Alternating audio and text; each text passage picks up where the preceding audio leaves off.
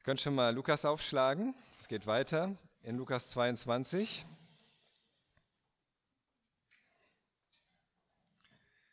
Ab Vers 31. Thema heute vom Fallen und Festigen. Vom Fallen und Festigen.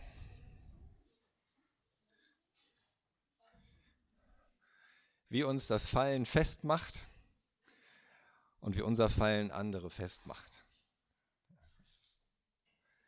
Genau, wir sind jetzt äh, an einem Punkt, wo es wirklich auf die Zielgerade geht. Es wird noch ein paar Wochen dauern, sogar ein paar Monate, bis wir fertig sind, so wie ich das abschätzen kann. Äh, wir werden wahrscheinlich ziemlich genau mit der Auferstehung an Ostern sein. Das passt. Aber wir bewegen uns jetzt auf den Punkt zu, wo es wirklich ernst wird, wo Jesus kurz davor ist, gefangen genommen zu werden, angeklagt zu werden, misshandelt zu werden, verurteilt zu werden hingerichtet zu werden und auferweckt zu werden. Und wir sind gerade noch so am Ende dieses Abendmahls, das Jesus mit seinen Jüngern gefeiert hat. Das letzte Passamal, das er mit ihnen begangen hat. Und in dieser Zeit hat er das Abendmahl eingesetzt. Das, was wir auch immer noch zusammen feiern. Und sie sind jetzt so am Ende dieses Abendmahls, sie sind jetzt praktisch so im Aufbruch begriffen. Lukas beschreibt es so, als wären sie noch da in dem Raum und würden danach losgehen. Matthäus sagt, dass sie schon losgegangen sind. Also sie sind jetzt wahrscheinlich gerade so dabei, ihre Sachen zusammenzupacken. Ja, es ist klar, jetzt geht's los. Man nimmt dies mit, das mit, räumt noch ein bisschen auf, redet so ein bisschen beim Aufstehen und setzt sich in Bewegung.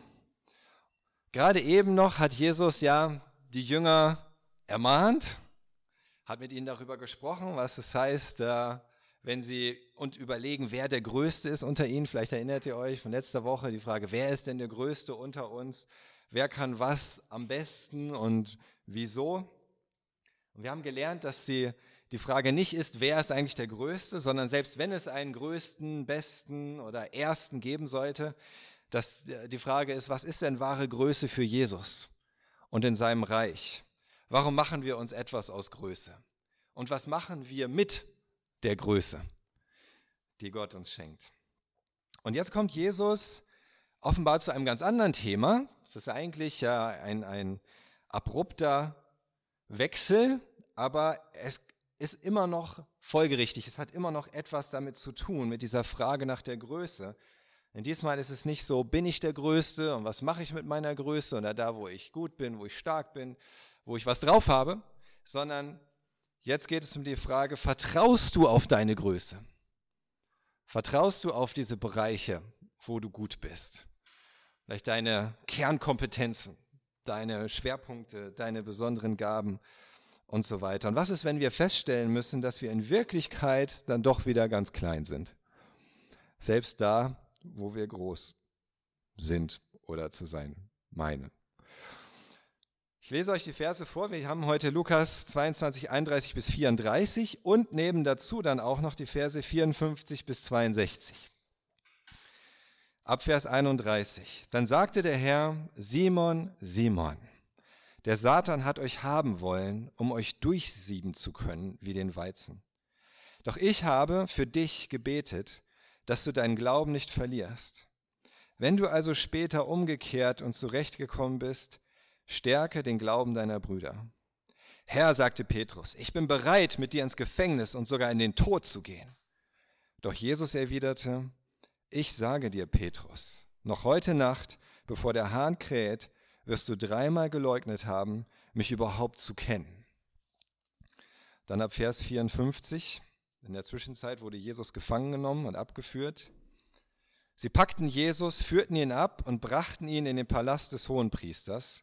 Petrus folgte ihnen in weitem Abstand.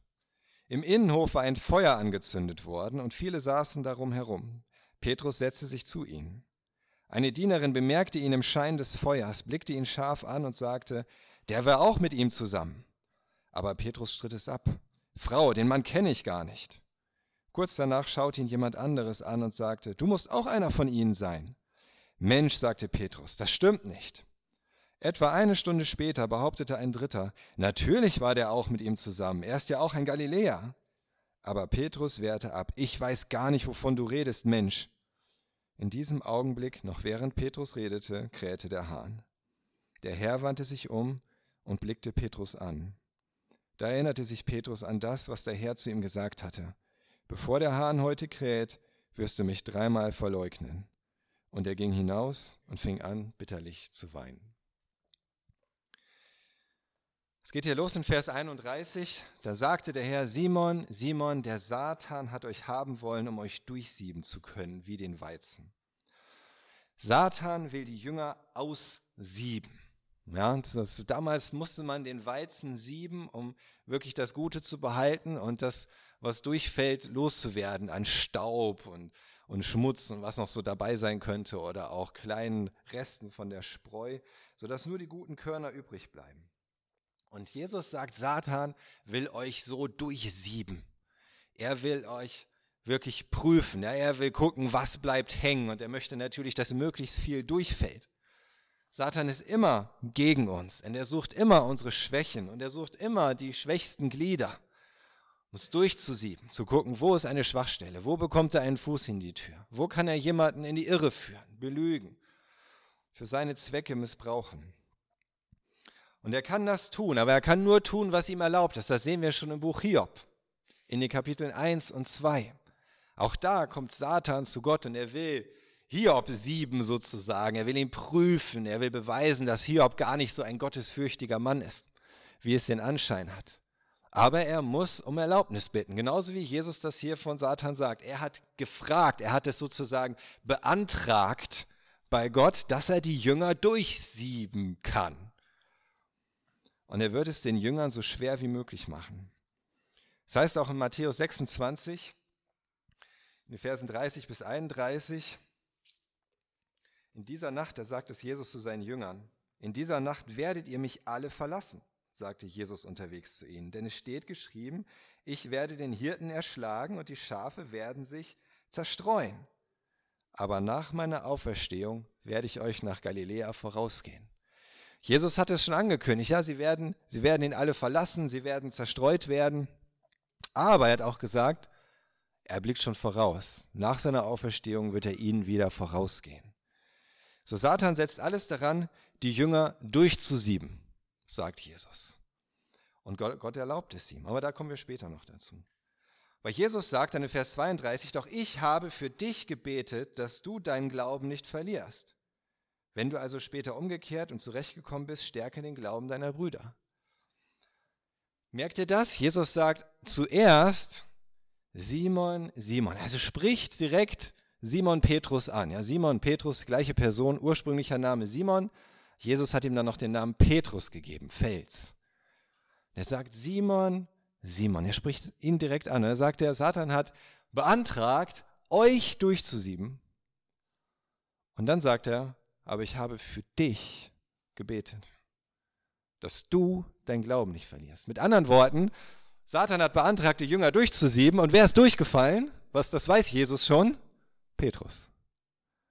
Petrus ist derjenige, der durchgefallen ist oder durchfallen wird an dieser Stelle. Durch das Sieb. Und so spricht Jesus hinein und er sagt, weißt du was? Er, Satan hat seine Schwachstelle gefunden. Ja, er hat es gefunden, da wo er ansetzen kann. Und das bist du. Petrus. Simon, Simon. Er spricht ihn so persönlich an, um ihm das zu zeigen und mir das zu vermitteln. Jesus weiß, dass es passieren wird. Petrus wird so weit abirren, sagt Jesus, dass er wieder umkehren muss. Dass er zurückkommen muss zu Jesus. Das ist das, was dieses Wort heißt. Er muss dann wieder zurückkommen zu Jesus. So weit wird er abirren.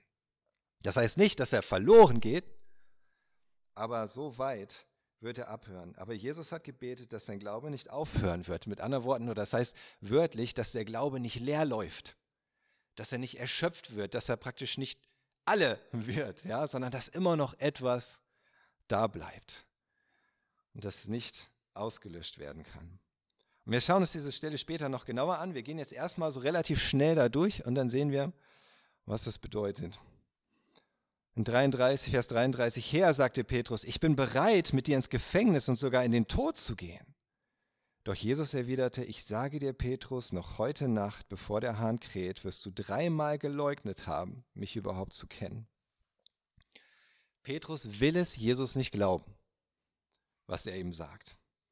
Und es geht sogar so weit, wieder in Matthäus 26, dann weiter Vers 33, da sagte Petrus zu ihm, und wenn alle dich im Stich lassen, ich niemals.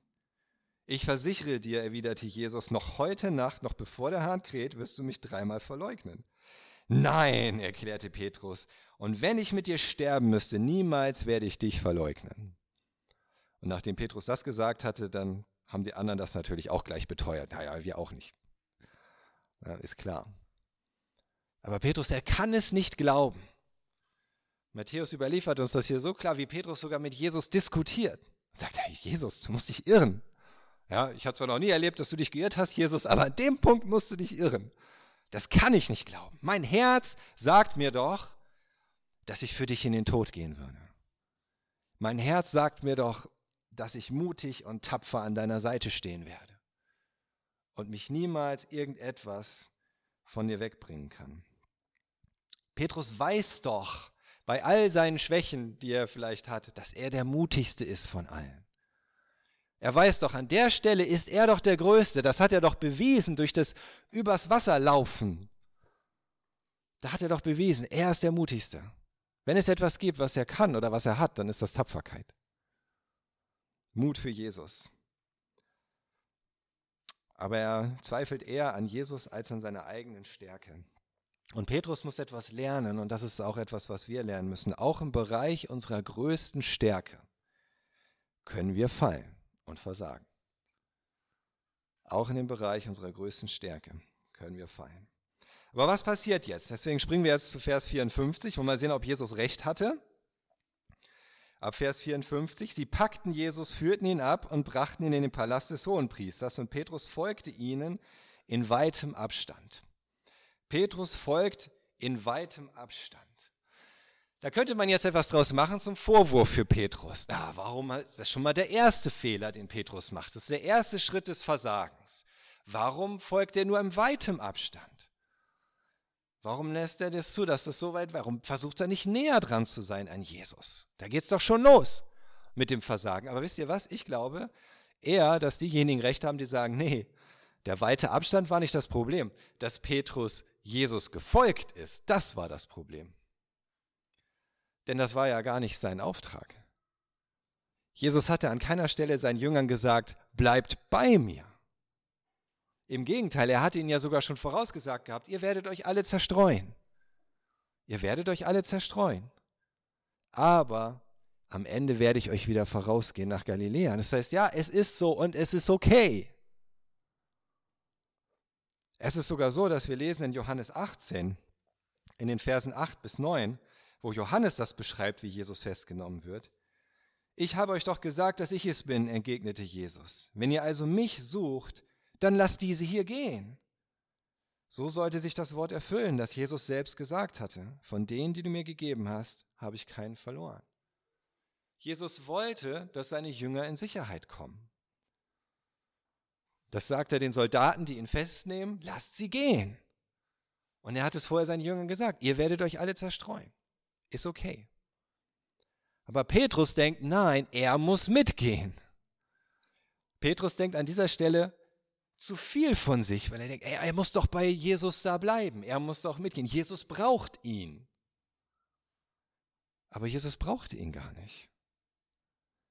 Im Gegenteil, es wäre besser für Petrus gewesen, einfach gar nicht mitzugehen und zu folgen, sondern zu vertrauen, dass Jesus weiß, was er tut, denn er konnte ohnehin nichts tun. Und er hätte wissen müssen, Jesus ist durchaus mächtig genug, sich selbst zu helfen, wenn er es wollte. So geht es aber weiter. Das war sein erster Fehler. Er ist mitgegangen, obwohl es gar nicht sein Auftrag war. Und dann Vers 55, im Innenhof war ein Feuer angezündet worden und viele saßen darum herum. Und Petrus setzte sich zu ihnen. Zweiter Fehler. Nicht nur, dass er mitgegangen ist, sondern er begibt sich direkt in die Höhle des Löwen, in die Nähe des Feindes. Das war das Privatgelände des Hohenpriesters. Das musste auffallen, dass er da ist. Ja, er ist ein Risiko eingegangen an dem Punkt, aber es war ein unnötiges Risiko. Und diese Frage war ja da, um Jesus zu helfen, aber letzten Endes hat er ja nur versucht, sich zu wärmen. Deswegen ist er an das Feuer gegangen und ist noch ein größeres Risiko eingegangen. Er setzt sich direkt dazu und im Licht kann er dann gesehen werden, im Licht des Feuers. Und dann heißt es in Vers 56, eine Dienerin bemerkte ihn im Schein des Feuers, blickte ihn scharf an und sagte, der war auch mit ihm zusammen. Bis eben noch hat Petrus sich selbst überschätzt. Er war sicher, er wird Jesus nicht verraten. Er nicht, auch wenn Jesus das Gegenteil behauptet hat. Er, war, er meinte, wenn er jetzt im weiten Abstand folgt, dann beweist er das, dass er so mutig ist. Der meinte, er kann das Risiko eingehen, sich in die Höhle des Löwen zu wagen. Er ist stark genug, er ist mutig genug. Wenn es einer macht, er, ah, alle anderen sind weg, typisch. Aber Petrus ist da. Und dann auf einmal dieser Moment, womit er offenbar nicht gerechnet hat. Und diese Dienerin blickt ihn im Schein des Feuers an und sagt, Moment mal, der war doch auch mit Jesus zusammen. Warum hat das Jesus so schockiert? Weil er wusste, dass diese, diese Dienerin, diese Sklavin da, dass die Macht hatte über ihn in dem Moment. Denn als Dienerin des Hauses da war sie zwar eine Sklavin, aber sie hatte mehr Macht als er, als freier Mann. Denn das war das Haus, wo sie hingehörte und sie war eine Dienerin des Hohenpriesters. Sie hätte ihn sofort der Wache übergeben können. Hätte sie gesagt, Soldaten, der da gehört auch dazu, die hätten das gemacht. Sie hatte Vollmacht in dem Moment. So, wenn man das Englische liest, dann steht da, glaube ich, häufig Servant Girl. Da könnte man denken, es war nur so eine kleine Dienerin oder so. Warum macht Petrus denn sich solche Sorgen? Aber es war einfach eine Dienerin des Hauses und sie hatte daher vor Ort, da auf dem Gelände des Hohenpriesters, Vollmacht. Und Petrus ist schockiert. Und es wirft ihn völlig aus der Bahn. Und sie musste ihn erkennen, denn sie wusste natürlich, wer da zum Haushalt gehört und wer nicht. Sie wusste, ah, okay, das sind jetzt gerade Wachen, die da sind, wegen dieses ganzen Prozesses von Jesus. Und sie konnte die auch an ihrer Kleidung erkennen. Und sie hat sofort gesehen, der da ist weniger, weder ein Diener des Hauses, noch gehört er offensichtlich zu den Wachen. Und dann war es auch so, dass sie als Dienerin des Hohenpriesters wahrscheinlich auch häufig im Tempel war. Und hatte genug Gelegenheit, Jesus und seine Mannschaft zu sehen und zu beobachten. Es hätte Petrus alles klar sein können. War ihm aber nicht und er war schockiert. Vers 57, aber Petrus stritt es ab, Frau, den Mann kenne ich gar nicht. Wow. Was für eine Reaktion, oder? Was für ein Kontrast. Eben noch der mutige, tapfere Petrus, der sagt, ich gehe mit dir in den Tod, der in die Höhle des Löwen geht und pff, auf einmal, er hätte ja gar nicht behaupten müssen, dass er Jesus nicht kennt. Ich meine, viele kannten Jesus. Viele wussten, wer er war. Ich meine, offensichtlich die Leute um das Feuer herum auch. er hätte auch sagen können, hey, natürlich kenne ich ihn. Und natürlich habe ich ihn auch mal gehört. Ja, ich war auch mal da, wenn er gesprochen hat. Hätte, Jesus, hätte Petrus auch sagen können. Ah ja, okay, alles klar. Aber er ist so schockiert, er ist so erschüttert, dass er alles abstreitet. Er ist so voller Angst gepackt, dass er Jesus tatsächlich sofort vollständig verleugnet. Er sagt, ich kenne ihn gar nicht. Okay, sie erscheinen ihm erstmal geglaubt zu haben. So, ah, Vers 58. Kurz danach schaute ihn jemand anderes an und sagte, du musst auch einer von ihnen sein. Mensch, sagte Petrus, das stimmt nicht. Jetzt wird die Anschuldigung schon konkreter. Du, du musst doch einer von ihnen sein. Da bin ich mir doch ganz sicher. Und jetzt hätte Jetzt hätte Petrus Gelegenheit, seinen Fehler wieder gut zu machen. Stellung zu beziehen. So nach der ersten Verleugnung vielleicht drüber nachzudenken, puh, ich bin doch hier eigentlich, um zu Jesus zu stehen. Das macht er aber nicht. Stattdessen sagt er bei Lukas, Mensch, das stimmt nicht. Bei Matthäus lesen wir sogar, dass Petrus geschworen hat, dass das nicht stimmt. Dass er nicht zu Jesus gehört. Er schwört das. Vers 59. Etwa eine Stunde später behauptete ein Dritter, natürlich war der auch mit ihm zusammen, er ist ja auch ein Galiläer. Jesus kam ja auch aus Galiläa, dem Norden von Israel, und jetzt waren sie in Judäa, in Jerusalem.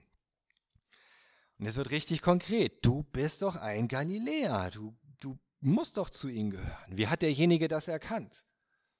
Am Dialekt. In Matthäus 26, 73, da heißt es, kurz darauf fingen auch die Umstehenden an, sicher gehörst du zu ihnen, dein Dialekt verrät dich ja. Das ist so, als würde jemand dir, Felix, ich weiß doch, du kommst aus Baden-Württemberg. Du Schwabe, dein Dialekt verrät dich doch. Da konnten die Galiläer nichts dran machen.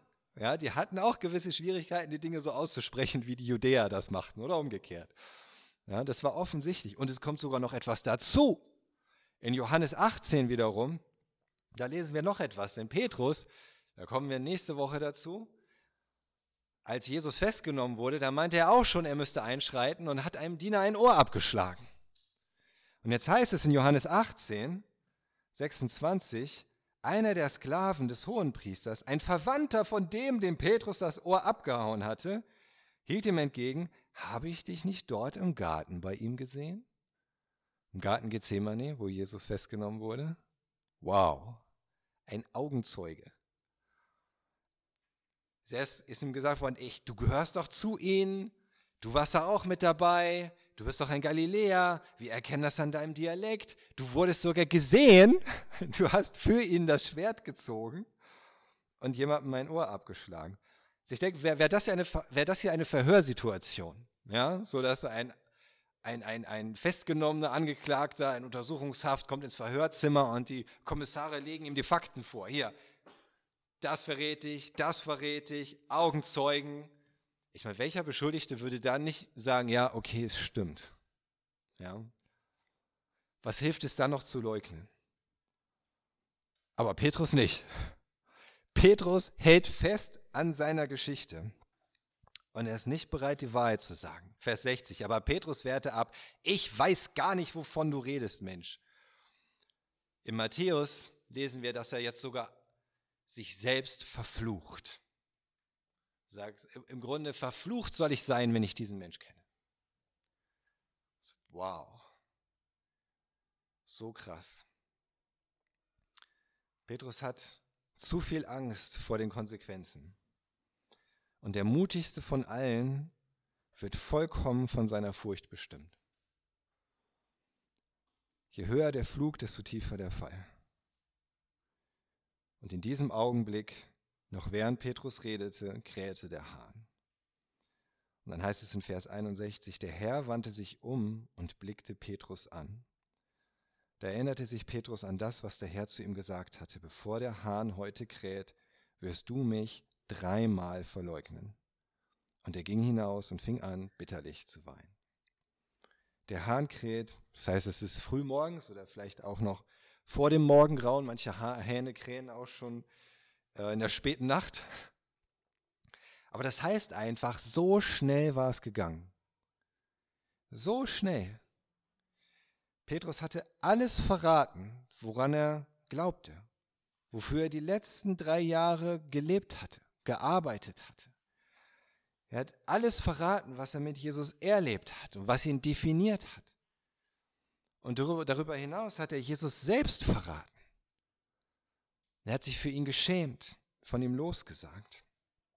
Und in dem Moment, in dem der Hahn kräht, hat Gott es so gefügt, dass Jesus gerade in der Nähe von Petrus war. Vielleicht wurde er da gerade wieder von einem Verhör zum anderen gebracht, was in der Nacht häufiger passierte. Und er kommt gerade so irgendwo in der Nähe vorbei von Jesus und blickt ihn an, von Petrus, und Jesus blickt ihn an. Und das muss so ein Blick gewesen sein wie ein Dolchstoß im Grunde. Ich glaube nicht, dass Jesus ihn böse angeschaut hat oder ärgerlich, wie wütend, verurteilend. Aber er hat ihn angeschaut und vielleicht schon so mit, mit etwas wie, naja, etwas Enttäuschung oder ich habe es dir ja gesagt. Aber sicherlich auch mit einer Menge Liebe für Petrus. Und Petrus begreift, was er getan hat. In dem Moment fällt es ihm wirklich wie Schuppen von den Augen. Der begreift, was er getan hat. Und er bricht zusammen, er ist am Boden zerstört und völlig aufgelöst. Und Satan hat also doch gewonnen. Oder? Hat Satan gewonnen? Nein, er hat nicht gewonnen. Und jetzt kommen wir zu dem zentralen Punkt dieser Stellen, dieser Geschichte. Der wirklich zentrale Punkt, das ist Vers 32. Doch ich habe für dich gebetet, dass du deinen Glauben nicht verlierst. Wenn du also später umgekehrt und zurechtgekommen bist, stärke den Glauben deiner Brüder. Das ist der zentrale Vers hier. Das, warum dieses, das alles überhaupt so wichtig ist für uns. Und warum das alles nicht nur ein erschütterndes Drama eines absoluten Versagens ist, sondern etwas, was zu uns redet, was uns warnt und was uns ermutigt. Petrus hat versagt, ja, aber Satan hat nicht gewonnen. Warum nicht? Erstens stellt Jesus fest, Satan kann nur das tun, was der Vater und Jesus ihm zugelassen haben. Das das Erste, was wir daraus lernen. Satan hängt an der Leine. Ja? Er ist ein scharfer Hund, aber er hängt an der Leine. Oder du könntest auch sagen, er, er sitzt in einem Käfig. Und dieser Käfig, der mag relativ groß sein, aber es ist immer noch ein Käfig.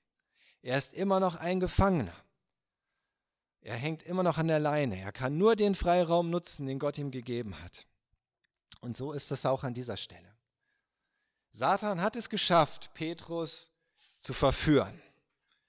Er hat es geschafft, irgendwie dazu zu bewegen, Jesus zu verleugnen. Innerhalb kürzester Zeit. Er hat es geschafft, diese Dienerin und diese Leute, die ihn ansprechen und das alles und Petrus eigene Selbstüberschätzung zu gebrauchen, zu benutzen, um Petrus in die Falle zu locken. Ja. Aber nur, weil Gott es zugelassen hat. Es war alles immer noch in der Kontrolle von Gott. Satan hängt an der Leine. Das Zweite, was wir sehen hier, ist eine Warnung. Es ist eine notwendige Erfahrung für Simon Petrus. Er musste sich seiner Schwäche bewusst werden, selbst in seiner größten Stärke. Das war wichtig schwach in der Stärke. Klaus hat eine gute Predigt, super Predigt gehalten über, warum wir stark sind in unserer Schwäche, warum das wichtig ist. Und hier lernt Petrus, dass er schwach ist in seiner Stärke. Auch da, wo er sich für am stärksten hält, er, er verhält. Er muss verstehen, dass er der Erste unter den Aposteln war. Ja, er war der Erste unter den Aposteln und doch nur ein Mensch. Fehlerhaft, schwach, vollkommen abhängig von seinem Herrn. Und er musste verstehen, was Jeremia sagt in Jeremia 17, Vers 9. Jeremia 17, Vers 9, da sagt der Prophet, abgründig ist das menschliche Herz, beispiellos und unverbesserlich. Wer kann es durchschauen? Man kann ihm nicht vertrauen, dem eigenen Herzen. Und das ist etwas, was Petrus lernen musste. Sein Herz hat ihm gesagt, er wird Jesus nie verleugnen. Ganz egal, was Jesus sagt. Nein, das stimmt nicht. Denn sein Herz sagt ihm, er ist mutig und er ist stark und er wird bei Jesus bleiben. Aber das Herz ist trügerisch. Unser eigenes Herz ist trügerisch. Und wir können ihm nicht so vertrauen wie dem Wort Gottes. Und das ist eine Warnung, eine Ermahnung für uns. Warren Wiersbe sagt, die selbstbewusste Prahlerei des Petrus ist eine Warnung an uns, dass niemand von uns sein eigenes Herz wirklich kennt. Niemand von uns kennt wirklich sein eigenes Herz. Und wir können an dem Punkt versagen, wo wir eigentlich unsere größte Stärke haben. Abraham war ein Mann des Glaubens, oder? Er ist der Vater des Glaubens. Er ist dieses Beispiel des Glaubens. Er hatte solch einen Glauben. Ich habe das gerade jetzt erst wieder gelesen gehabt. Er war bereit, Ismael in die Wüste zu schicken, seinen ersten unehelichen Sohn. Er war bereit, Isaak sogar auf den Altar zu legen und ihn zu opfern, wenn Gott das verlangt. Und dann, was macht er dann? Dann kommt er nach Ägypten und behauptet, seine Frau wäre seine Schwester, weil er Gott nicht vertrauen kann, dass er es schafft, ihn zu beschützen, falls die Ägypter seine Frau haben wollen. Wow, dieser Mann des Glaubens. Mose war ein sehr sanftmütiger Mann. Das heißt von ihm sogar in den fünf Büchern Mose, er war der sanftmütigste von allen. Und trotzdem an einer Stelle ist er so ausgerastet, dass er die Beherrschung verloren hat. Dass er mit einem Stab geschlagen hat auf einen Fels, zu dem er nur reden sollte. Vor den Israeliten. Und das hat dazu geführt, dass er das verheißene Land nicht betreten durfte. Dieser sanftmütige Mann war ausgerastet. Was ist deine größte Stärke? Bei aller Bescheidenheit. Wir haben ja schon darüber gesprochen, es kann ja durchaus sein, dass du irgendwo wirklich gut bist. Objektiv. Ja, an der einen oder anderen Stelle. Vielleicht ist es eine Fähigkeit, vielleicht ist es auch eine Charaktereigenschaft von dir. Ich, ich, denke, wir haben das schon so, oder? Also zumindest mir geht das so, dass ich relativ leicht sagen kann, das und das und das, das sind wirklich nicht meine Stärken. Ja, das erkenne ich auch an. Das, das sind andere einfach besser als ich und da, da, das ist so ein, so ein konstanter Punkt, ja, wo ich dran kämpfe und, und mir Wachstum wünsche. Aber an dem Punkt, da glaube ich, da bin ich relativ gut sozusagen. Ja? So das, das, das kriege ich doch noch ganz gut hin, denke ich. Aber gerade in diesem Punkt, wo du denkst, da hast du am wenigsten Probleme, da bist du vielleicht wirklich gar nicht mal schlecht. Vielleicht sogar gut, vielleicht so richtig gut. Vielleicht ist auch etwas, was dir besonders wichtig ist. Häufig ist das so, dass das so die Bereiche sind, die uns besonders wichtig sind. Ja, so demütig sein zum Beispiel. Oder mutig sein, wie Petrus. Oder sanftmütig sein, freundlich, gastfreundlich vielleicht. Oder großzügig. Oder hilfsbereit. Und dann denken wir, das, das haben wir doch ganz gut raus, oder? Aber das ist eine Lüge. Vor allen Dingen darf es uns nicht dazu bringen zu denken, darauf kannst du vertrauen. Denn ich weiß auch persönlich, was passiert, wenn ich ausgerechnet in dem Punkt, wo ich gedacht habe, da bin ich doch gut unterwegs, scheiter. Wie einem das, einem das die, den Boden unter den Füßen wegzieht. Für mich ist eigentlich immer so einer der größten Gottesbeweise, dass ich denke, wow, ich weiß, was Gott mit meinem Herzen getan hat. Ich weiß, was ich vorher, bevor ich Jesus kennengelernt habe, für ein egoistischer und auch wirklich teilweise gemeiner Mensch war und denke, ich sehe doch, dass Gott mich freundlicher gemacht hat. Das ist für mich, ist das ein Gottesbeweis. Ich denke, das hätte ich selbst nicht hingekriegt. Und dann aber, wenn dann so eine Situation passiert, ich erinnere mich noch total gut daran, ja, und jahrelang gläubig gewesen, denke ich so, ja, es läuft sozusagen. Und dann Situation in der Familie, war zu Hause zu Besuch bei meinen Eltern und boah, hat eine Bombe explodiert. Und ich bin so ausgerastet, ich bin so sauer geworden, ich bin so böse geworden. Und ich habe gedacht, boah, selbst da, wo ich denke, das, da ist doch was passiert, das, das, das geht doch, da, da kann ich doch irgendwie sehen, dass, dass Gott was getan hat oder dass das irgendwie eine Stärke geworden ist. Da bin ich gescheitert, da habe ich versagt. Und es kann ich dazu bringen, alles in Frage zu stellen. Alles. So, ist da, da überhaupt irgendetwas dran? Was bringen meine Gebete dann überhaupt? Wozu wünsche ich mir eigentlich Wachstum im Glauben, wenn ich dann trotzdem so fallen kann? Gibt es überhaupt irgendetwas, dem ich trauen kann, was mein Herz mir sagt, was richtig wäre und wahr wäre? Vielleicht ist deine Friedfertigkeit deine größte Stärke, aber auch du kannst ausrasten. Vielleicht ist deine Vernunft deine größte Stärke, aber auch du kannst etwas total Dummes tun. Vielleicht ist deine größte Stärke, ein guter Ehemann zu sein, aber auch du kannst deine Frau verletzen. Vielleicht ist deine größte Stärke so deine positive und zuversichtliche Art, aber auch du kannst in Depressionen fallen. Vielleicht ist deine größte Stärke, eine gute Mutter zu sein, dich um deine, wie du dich um deine Kinder gekümmert hast. Aber auch du kannst Dinge tun, die deinen Kindern schaden. Es ist einfach so. Und es ist gut, das, wo wir denken, da hat Gott etwas getan, ihn dafür zu loben und zu preisen, dankbar zu sein. Und es ist gut, das, wo wir denken, da hat Gott uns seine Stärke gegeben, sie zu nutzen. Das haben wir ja gelernt und sie einzusetzen, einfach für andere. Aber gleichzeitig dürfen wir nicht anfangen, auf unsere Stärke zu vertrauen.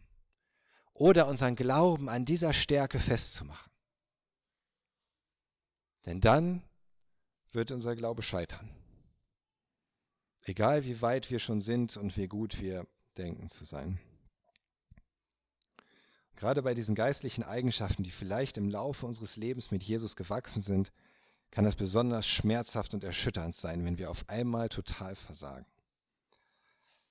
Aber was auch immer wir von uns selbst halten, sei es jetzt positiv oder negativ, wir müssen und wir können Jesus mehr vertrauen als unserem eigenen Herzen. Und das ist wichtig. Und dann kommt noch eine ganze Reihe Ermutigungen dazu, was wir hieraus lernen. Drittens, Petrus und die anderen konnten sehen, dass Jesus immer noch die Kontrolle über alles hat. Selbst über so eine scheinbar katastrophale Niederlage. Stellt euch mal vor, das wäre später passiert. Nachdem Jesus dann schon gestorben war, auferstanden, in den Himmel gefahren, die Apostel sind sozusagen auf sich gestellt und dass Petrus vorher nie, nie wirklich so gescheitert, nie wirklich so versagt und dann passiert es doch. Was dann? Was wäre dann gewesen? Wie hätte das die, die, die Jünger, die Apostel, die Christen erschüttert? Und dann zu erleben, dass ihr großer Petrus gefallen ist. Es wäre nicht mal klar gewesen, ob Jesus ihm eigentlich vergeben würde, wenn Petrus so etwas tut und Jesus verleugnet. Und alle könnten sich fragen, ja, und jetzt? Es ist ja heutzutage schon so, wenn ein berühmter Pastor offensichtlich gefallen ist und es wird öffentlich, dass er Fehler gemacht hat, dass er vielleicht sogar wirklich über lange Zeit ein Doppelleben geführt hat, was leider vorkommt. Wie das erschüttert. Ganze Gemeinden zerbrechen und Menschen fallen vom Glauben ab. Deswegen. Wie wäre das bei Petrus gewesen, wenn genau das hier später passiert wäre? Und es wäre nicht in diesem Rahmen gewesen, wo Jesus es angekündigt hat und auch klar macht, dass das alles immer noch unter seiner Kontrolle ist und dass Petrus deswegen nicht für immer verloren ist und dass überhaupt alles nicht für immer verloren ist. Es musste an dieser Stelle sein. Er musste das an dieser Stelle zeigen. Jesus hat die Kontrolle nicht verloren, nicht trotz seiner Misshandlung, die er erleben musste und auch nicht trotz der Furcht und Feigheit von Petrus. Und Jesus verliert die Kontrolle auch nicht trotz vielleicht deiner Gemeinheit oder deines, deiner mangelnde Selbstbeherrschung oder was auch immer dich zum Scheitern führt. Jesus verliert nicht die Kontrolle. Noch eine Ermutigung. Jesus sagt deutlich, dass das Versagen und der Mangel an Mut von Petrus, dass es nicht heißt, dass er seinen Glauben verloren hätte. Er sagte, ich habe für dich gebetet, dass dein Glaube nicht aufhört, dass er nicht ausläuft, sozusagen erschöpft wird. Durch Versagen hört der Glaube nicht auf. Selbst wenn Petrus von den Dienern und Wachen behauptet hat, dass es eigentlich nicht stimmt, war es trotzdem noch wahr, dass Petrus an Jesus glaubt und dass er zu Jesus gehört. Und es gibt viele Wege, wie wir letzten Endes unseren Glauben verleugnen können, oder? Das muss gar nicht mal so wörtlich, buchstäblich sein. In dem Moment, wo ich jemandem die Hilfe verweigere, obwohl ich weiß, dass Jesus das eigentlich gut finden würde, verleugne ich meinen Glauben. In dem Moment, wo ich lüge, obwohl ich weiß, dass Jesus die Wahrheit liebt, verleugne ich auch meinen Glauben. Und das ist nicht gut. Und das ist nicht irgendwie harmlos oder trivial, aber es bedeutet nicht, dass deswegen der Glaube aufgehört hat. Und das ist die Ermutigung dafür. Es bedeutet nicht, dass alles zu spät ist. Wenn man behauptet, dass wenn man an Jesus glaubt, dann tut man dieses oder jenes einfach nicht. Wer wirklich an Jesus glaubt, der tut das nicht. Niemals. Das ist eine Lüge. Ich weiß, was man damit ausdrücken möchte, ja, zu sagen, das passt natürlich nicht zusammen. Das, sowas können wir als Christen niemals gutheißen oder irgendwie harmlos erklären. Aber trotzdem zu sagen, ein Christ würde so etwas niemals tun, ist eine Lüge. Auch ein Christ kann alles Mögliche tun. Das zeigt Petrus hier ganz deutlich. Auch Dinge, die ich eigentlich nicht gut finde, kann ich tun. Auch Dinge, an die ich gebetet habe, dass sie nicht passieren, können mir passieren. Und ich kann scheitern. Auch da, wo ich denke, dass die Frucht des Geistes am meisten gewachsen ist in meinem Herzen. Aber wenn wir das sagen, so ein echter Christ, der würde das nie tun, dann wiegen wir uns selbst damit in falscher Sicherheit. Weil wir ja denken, ich bin doch ein wahrer Christ, oder? Also kann mir das auch gar nicht passieren. Und wir verurteilen andere, denen es doch passiert. Und stellen uns über sie und behaupten, ihr Glaube wäre nicht echt. Aber das stimmt nicht. Man kann glauben und trotzdem fallen. Fünftens, die Ermutigung, dass bei Jesus immer die Möglichkeit der Umkehr ist. Wir haben einen Gott der zweiten Chancen. Und der gibt uns nicht so leicht auf, egal was passiert. Auch wenn wir untreu sind, er ist doch treu, sagt Paulus. Und das ist das, was Jesus hier erlebt und etwas Jesus hier beweist. Diese Niederlage von Petrus ermöglicht die Umkehr im Herzen. Und Umkehr im Herzen, das, was bei Petrus passiert ist, diese Zerbrochenheit auch im Herzen, ist immer, immer ein Sieg und ein Schlag ins Gesicht des Satans. Immer. Ganz egal, was vorher an Niederlage passiert ist, an Versagen, Katastrophal vielleicht, aber wenn diese echte Umkehr im Herzen kommt, so wie sie bei Petrus passiert ist, dann ist das immer ein Sieg und immer eine Niederlage für Satan, ein Sieg für Jesus. So wie es heißt im Psalm 51, Vers 19, das Opfer, das Gott gefällt, ist ein zerbrochener Geist, der ein gebrochenes und zerschlagenes Herz verachtest du Gott nicht. Vielleicht haben wir nichts vorzuweisen, einem tollen Opfer, aber wir haben ein zerschlagenes Herz und das verachtet Gott nicht. Ganz egal, was vorher passiert ist. Das heißt, wenn dir etwas passiert, was einem Gläubigen eigentlich nicht passieren sollte, dann sammle den Rest deines Glaubens und entscheide dich auf Jesus zu vertrauen, dass er deinem gebrochenen Herzen vergibt und vertraue darauf, dass er dich in Zukunft davor bewahren kann. Sechstens, vorletzte Lektion, weil diese Lektion Petrus vorbereitet hat darauf, für seine Brüder ein Ermutiger zu sein, war das wichtig. Der Gefallene kann andere festigen. Denn das sagt ja Jesus zu Petrus. Wenn du dann umgekehrt bist, wenn du zurückgekommen bist, stärke deine Brüder. Dieses Stärken bedeutet festigen fester machen.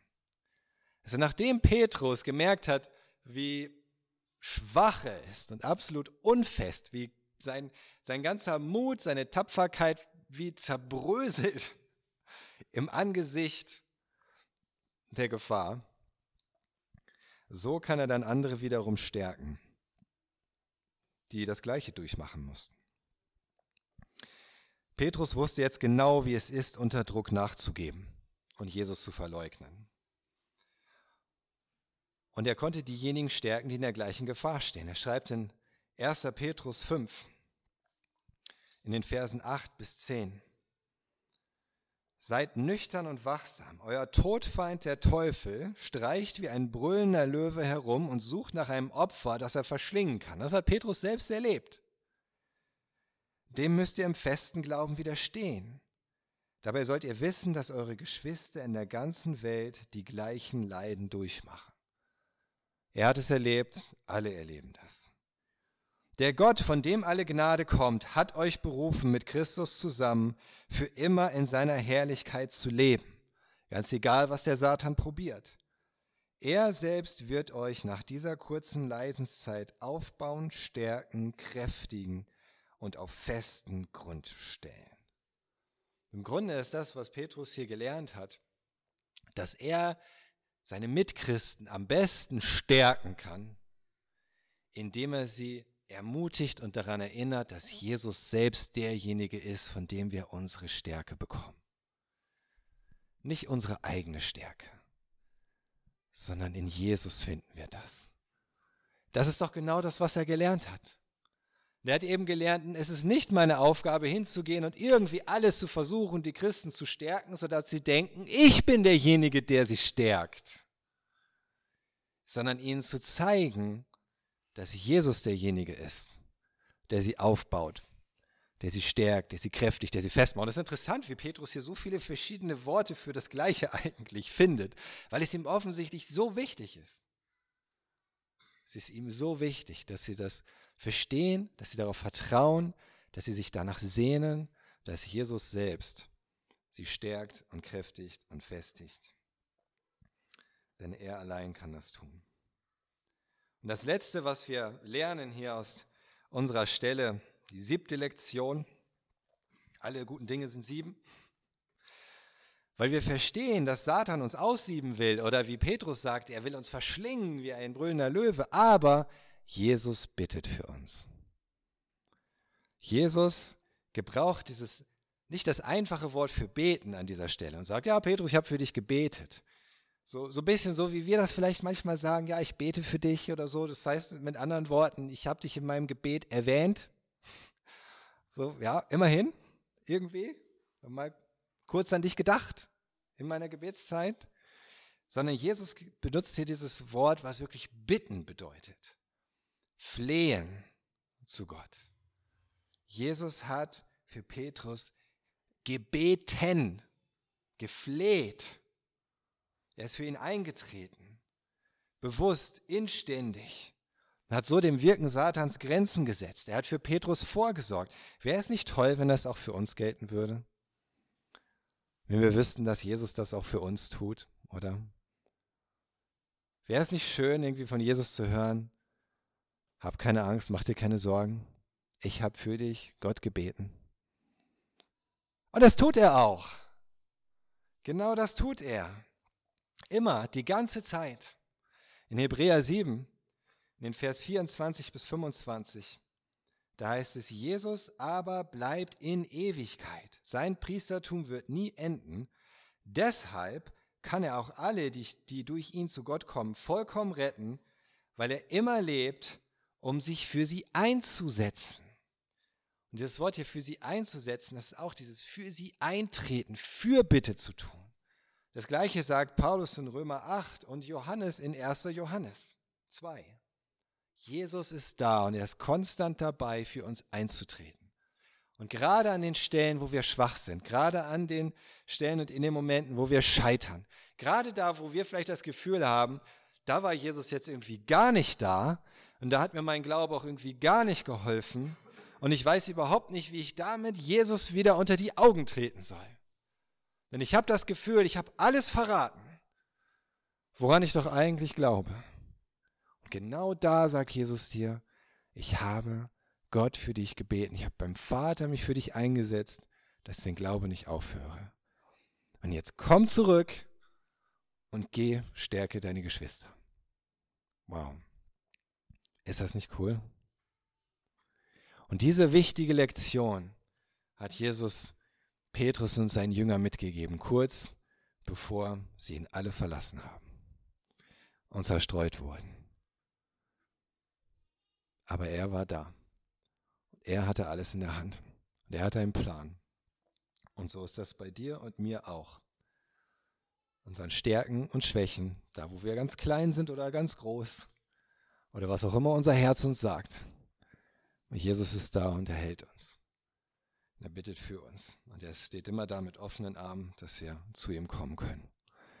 Ganz egal von wie weit weg. Amen.